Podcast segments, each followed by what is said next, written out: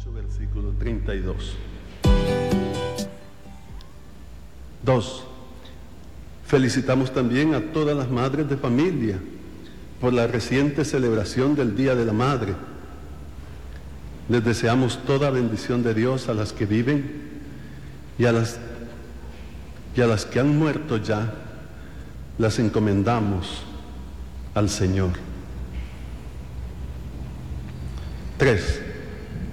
Agradecemos al señor nuncio apostólico Monseñor León Calenga por el inmenso bien que ha hecho a nuestra nación, realizando de la mejor manera su misión en El Salvador.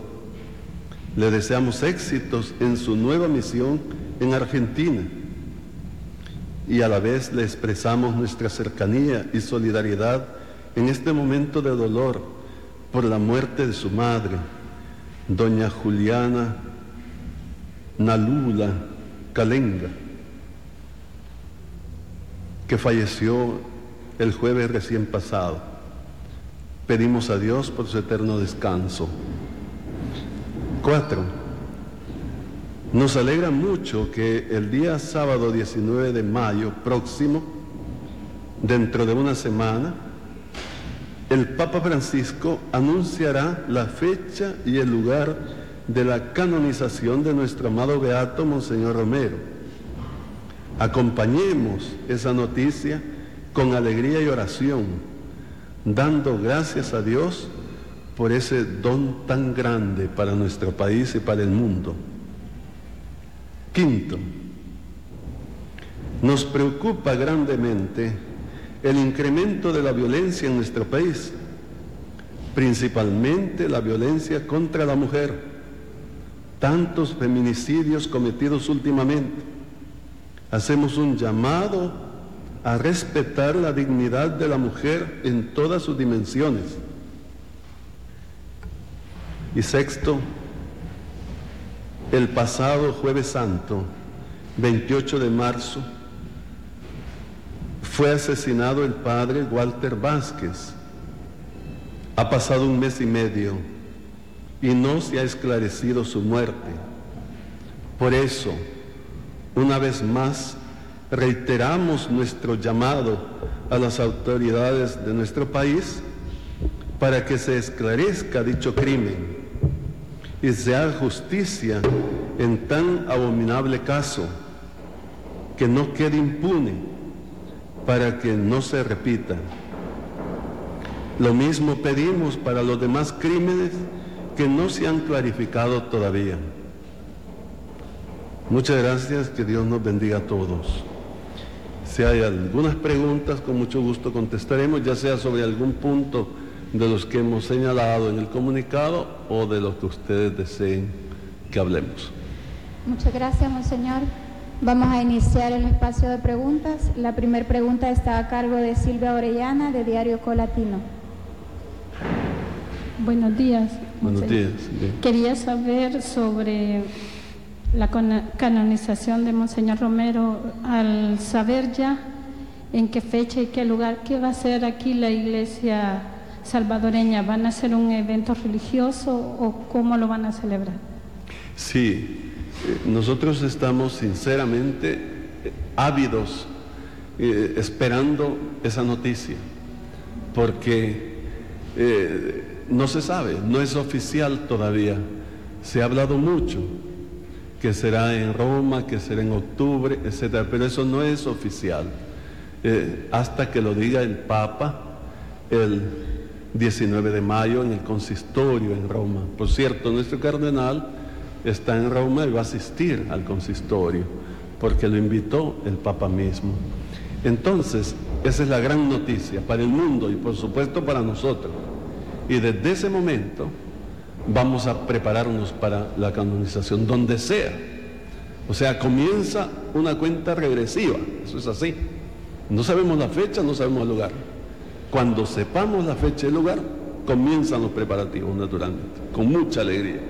Si fuera en Roma, como algunos han opinado, que será durante el sínodo de los obispos y eh, en octubre, y que se canonizará juntamente con el Papa Pablo VI. Son motivos grandes esos, hay que decir, de universalidad, eh, porque de esa manera se estaría viendo a San Romero como un santo del mundo y que, y que tenga lugar en la celebración del sínodo es también para ponerlo como modelo de obispo.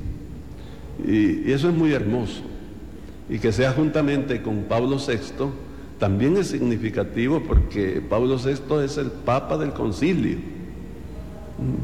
Lo convocó Juan XXIII, pero lo concluyó Pablo VI y además lo puso en práctica mm, con sus grandes aportes, como es la Evangelii Nunciandi y también la Popularum Progressio, que Monseñor Romero hizo suyas, o sea, las llevó a, la práctica. Entonces, Monseñor Romero está muy vinculado al Papa Pablo VI. Eh, bien podemos decir que es el mártir del concilio. Sería muy significativo que sean canonizados juntos, eh, pero no sabemos, no sabemos. Nosotros, como hemos dicho, a pesar de todos esos grandes motivos para que sea en Roma, nosotros nos hemos mantenido en nuestra petición como obispos que sea aquí, que sea aquí porque nosotros quisiéramos que todos podamos asistir, que los pobres de Monseñor Romero estén en su canonización. Y se lo hemos pedido al Papa verbalmente y por escrito, y todavía tengo entendido que el señor cardenal se lo volvió a decir, que el Papa le contestó, nada es oficial todavía. De modo pues que estamos a la espera de lo que el Papa diga. Entonces, pero que se va a hacer aquí un evento, por supuesto que tenemos que hacerlo y con mucha alegría, simultáneo, si fuera en Roma. Si fuera aquí, pues entonces, ni cosa mejor. Ya tenemos la experiencia de la beatificación. Entonces montaríamos el evento aquí con mucha alegría, pero estamos a esa espera. El, el momento es cuando su santidad el Papa lo diga, entonces, entonces comienza la actividad. Y, qué bueno, bendito sea. Yo debo decir que debemos estar muy contentos, como expresamos en el comunicado, y dándole gracias a Dios, agradeciendo al Papa la noticia, sea donde sea, porque al final lo importante es que Monseñor Romero sea canonizado. Hay motivos importantes para que sea aquí y también hay motivos importantes para que sea en Roma. Y Normalmente las beatificaciones son en el lugar y el Papa envía a un cardenal, generalmente es el cardenal prefecto de la Congregación para las Causas de los Santos, como fue el caso de Monseñor Romero, que vino el cardenal Amato. Eso es la práctica. Y el Papa mismo es el que canoniza, no lo delega, y lo hace en Roma. Entonces aquí, si fueras así, se estuviera siguiendo la norma. Pero naturalmente que el Papa es el supremo legislador y puede establecer las cosas como él lo desea. Lo desea. Entonces en algunas ocasiones eh, ha canonizado a algún santo en alguno de sus viajes. Así es que no sabemos, no sabemos todavía, pero en cuanto a su pregunta, por supuesto, que lo vamos a celebrar lo mejor posible ese es el gran acontecimiento, no del año ni del siglo, sino de nuestra historia, el más grande acontecimiento de nuestra historia, no solo de la iglesia, sino del país. Y entonces lo vamos a celebrar lo, mejor que podamos. Gracias. A continuación, la periodista Gabriela Villarroel de Diario El Mundo. Buenos días, Señor. Este, a mí me gustaría conocer la posición de la Iglesia Católica con respecto a unos hechos que trascendieron el día viernes que involucran a un colegio católico eh, en el que se dio a conocer que un niño había sufrido, bueno, un joven había sufrido eh, algunas lesiones por una pelea que se dio en las instalaciones del colegio. Eh, me gustaría saber que, cuál sería el llamado de la Iglesia Católica en ese sentido y también eh, al exterior del país, específicamente en Nicaragua, en el que la Comisión de Obispos está haciendo un llamado pues, para que el gobierno deje entrar a la Comisión Interamericana de Derechos Humanos para esclarecer un poco los crímenes que han sucedido en las manifestaciones contra el presidente Ortega. Eso sería. Sí, vea, en cuanto a lo primero, eh,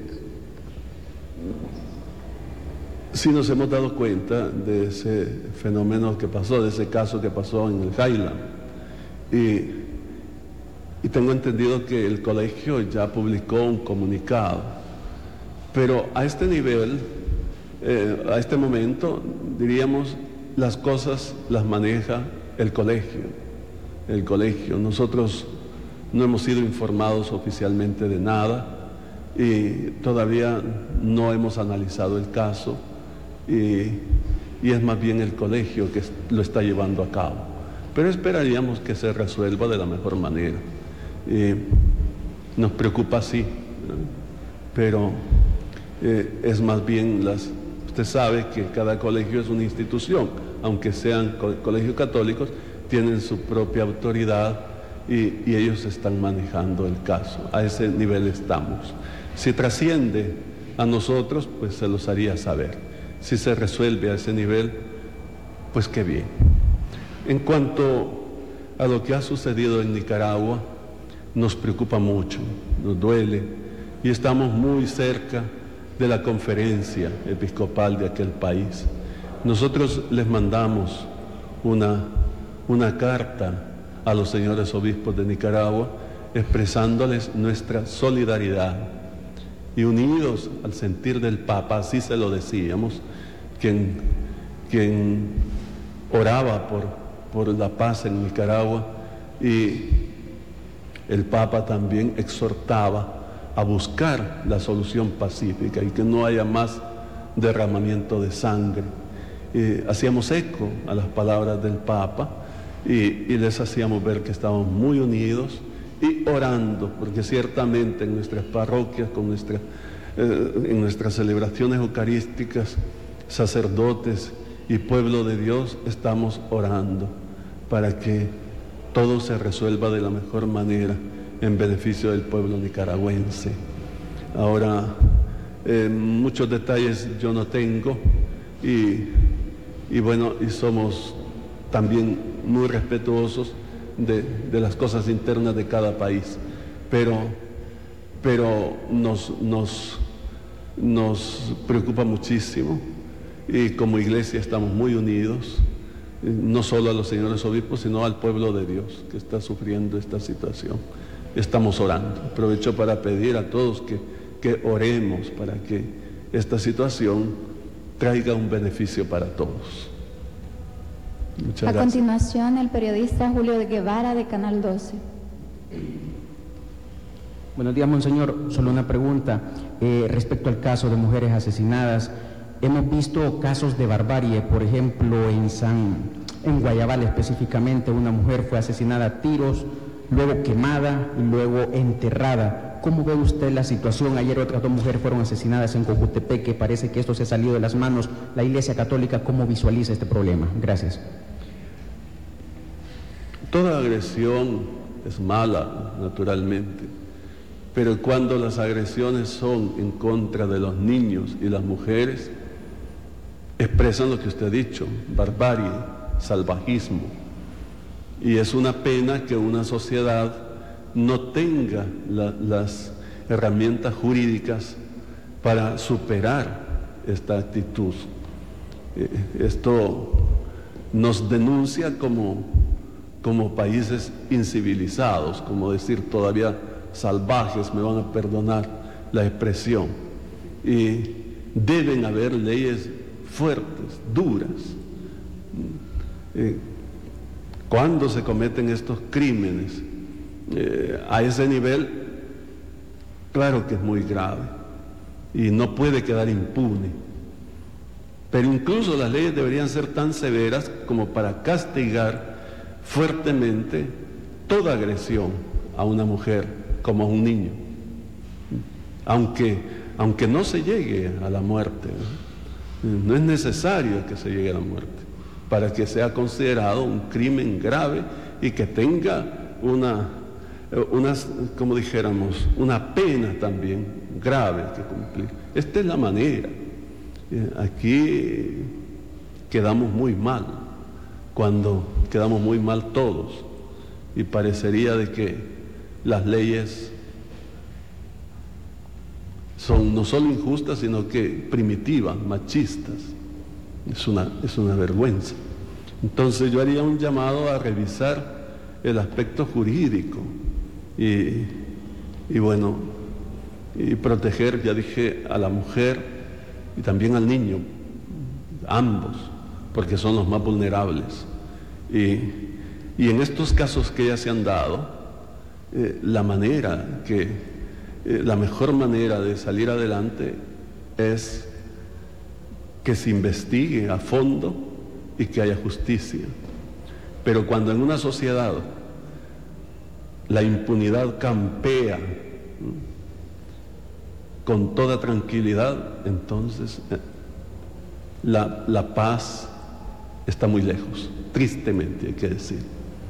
Y ya en nuestra carta pastoral de hace dos años, la violencia, El Salvador, decíamos eso y, denunciábamos la impunidad. Y, bueno, y ahora hay que decirlo, tristemente. Entonces, de forma inmediata, pues tendría que haber el esclarecimiento de cada caso a fondo y el establecimiento de justicia, que funcione la institución de justicia en cada caso. Pero no solo eso, yo diría que también habría que revisar el marco jurídico para que quede claro que quien pone la mano sobre un niño, sobre una mujer, que se atenga a las consecuencias. Y entonces las cosas van a mejorar. Eso es así.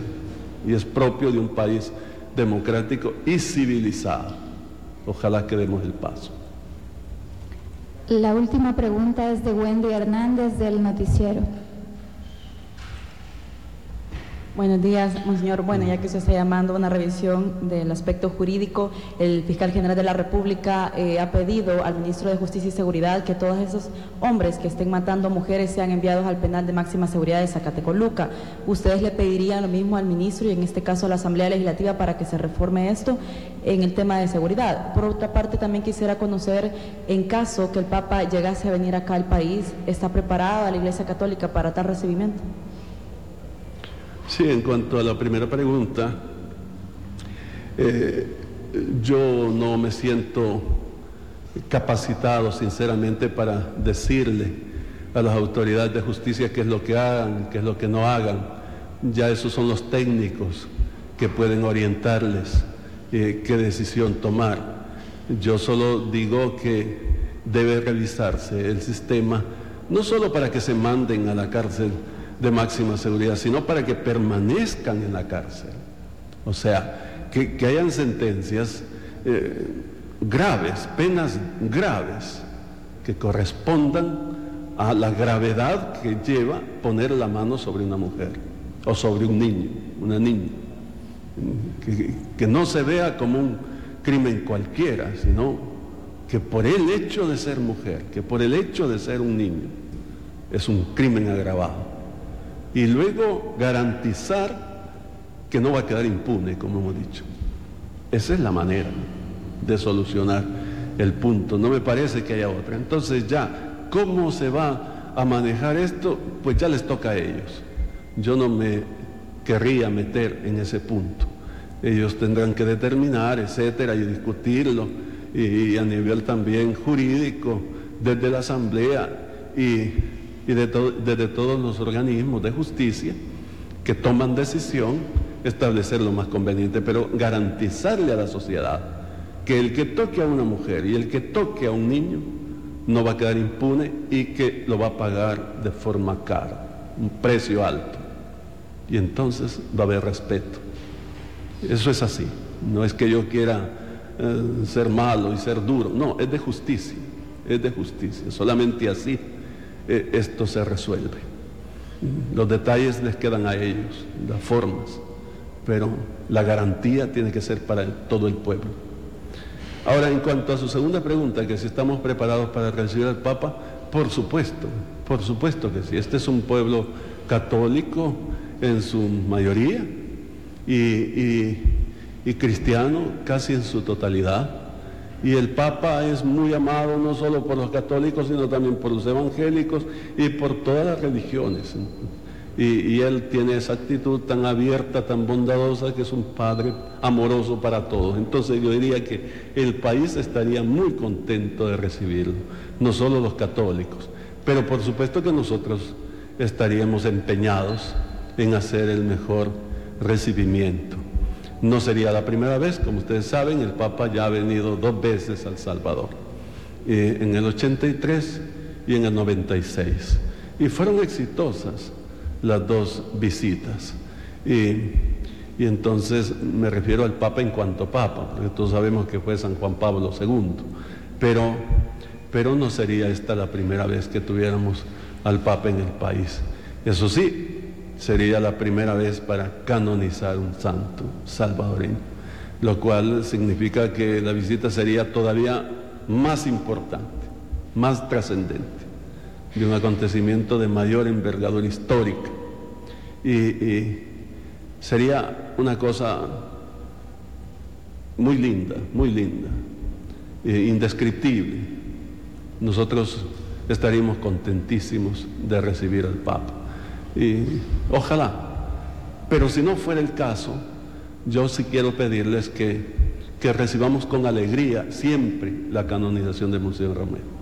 Si va a ser en Roma, pues también estamos contentos. Si no podemos asistir allá, lo digo por los que no puedan, los obispos vamos a ir, por supuesto, pero los que no puedan asistir, pues desde aquí asistimos.